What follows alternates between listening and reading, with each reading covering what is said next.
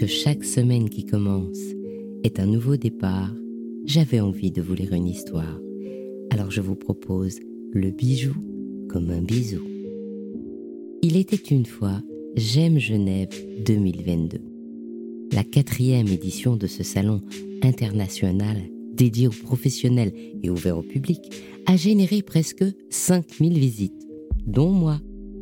Alors je vous partage mes découvertes à travers les paroles des acteurs de la joaillerie et des pierres précieuses que j'y ai rencontrés.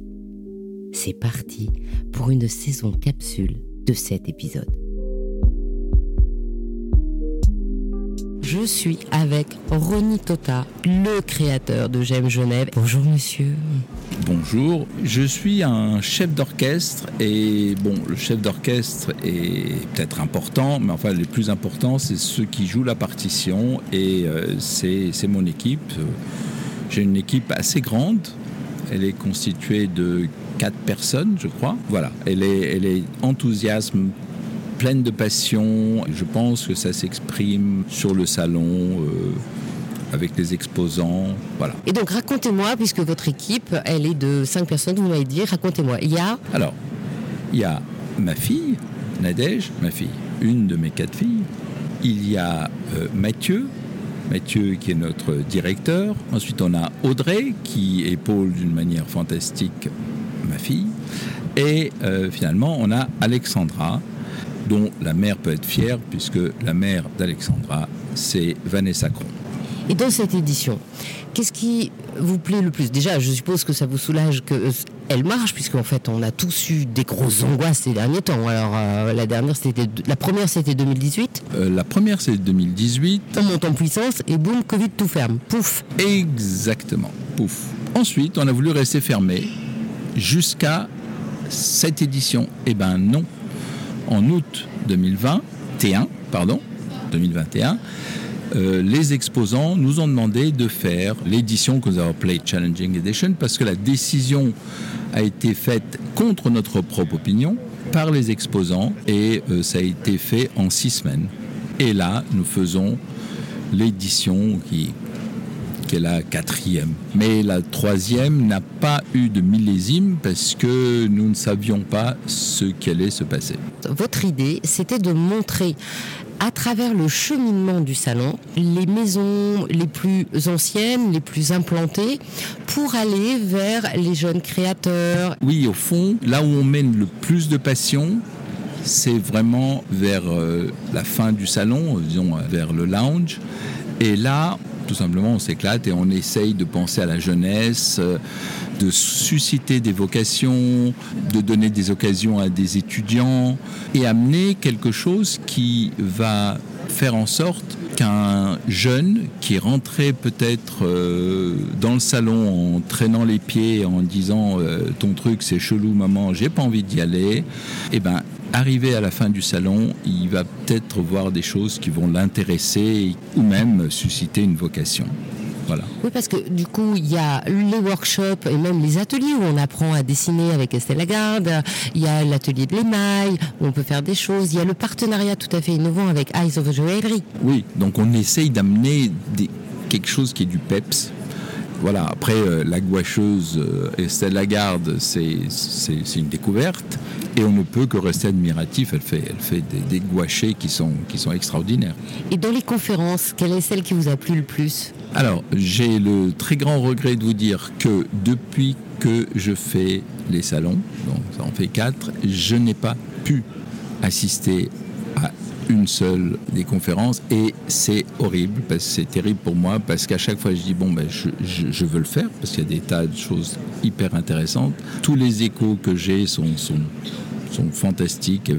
Et ça, c'est un des côtés où on veut que le visiteur reparte en ayant peut-être appris quelque chose, euh, diverti, intéressé, euh, comprendre quelque chose qu'il ne comprenait pas avant. Parce que c'est quand même un défi d'arriver à faire un salon où justement les professionnels comme les particuliers s'y retrouvent. Oui, alors c'est difficile et c'est pas si difficile que ça. Pourquoi? Parce que les professionnels, c'est facile. Les professionnels, ils sont intéressés par les exposants. Donc ça, vous choisissez les bons exposants, les professionnels vont être contents, c'est parfait. Ensuite, il faut juste s'imaginer, on se met dans la peau de deux types de visiteurs.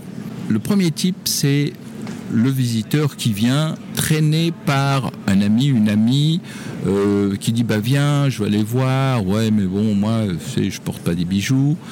Ce visiteur, il faut que quand il rentre dans le salon, la première des choses qu'il voit, donc les premiers stands qu'il voit, doivent être des stands doux, d'une douceur. Il faut qu'il se sente plus fort que les bijoux exposés en premier rang.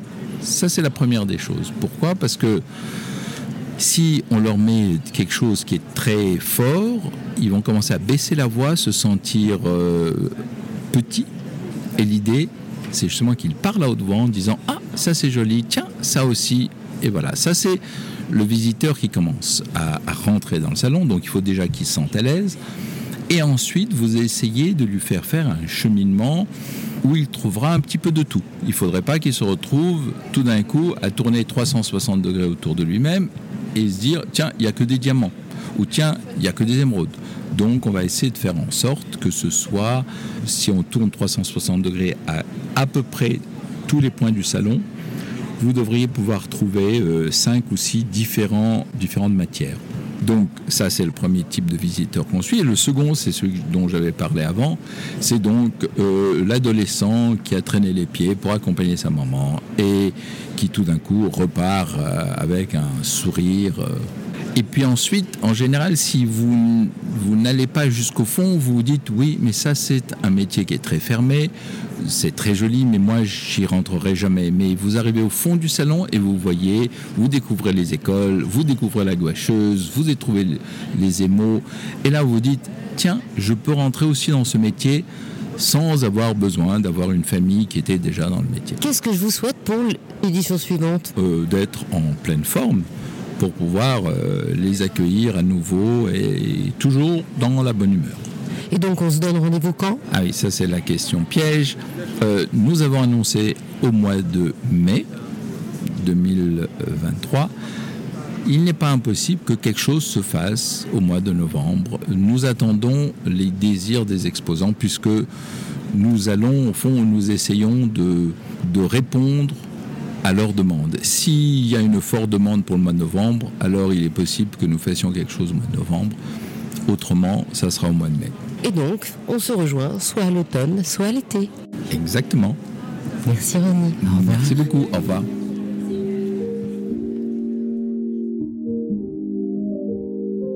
Comme les visiteurs venus de 70 pays, vous venez de vivre un extrait du salon J'aime Genève.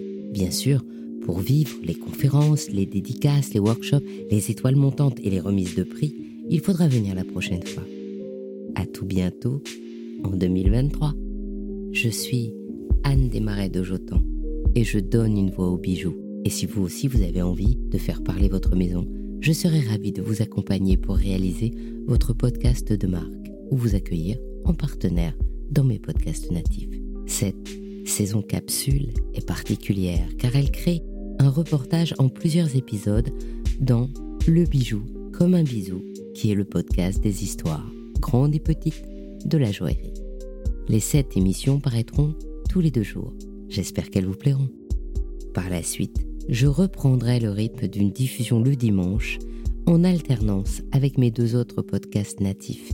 Il était une fois le bijou, le podcast thématique, et Brillante, le podcast des femmes de la joaillerie, dont je vous invite à découvrir le nouvel épisode dès le 19 juin. Faites-moi plaisir, partagez les posts, mettez plein de commentaires sur les réseaux sociaux et abonnez-vous au podcast sur votre plateforme d'écoute préférée. Et bisous comme un bijou.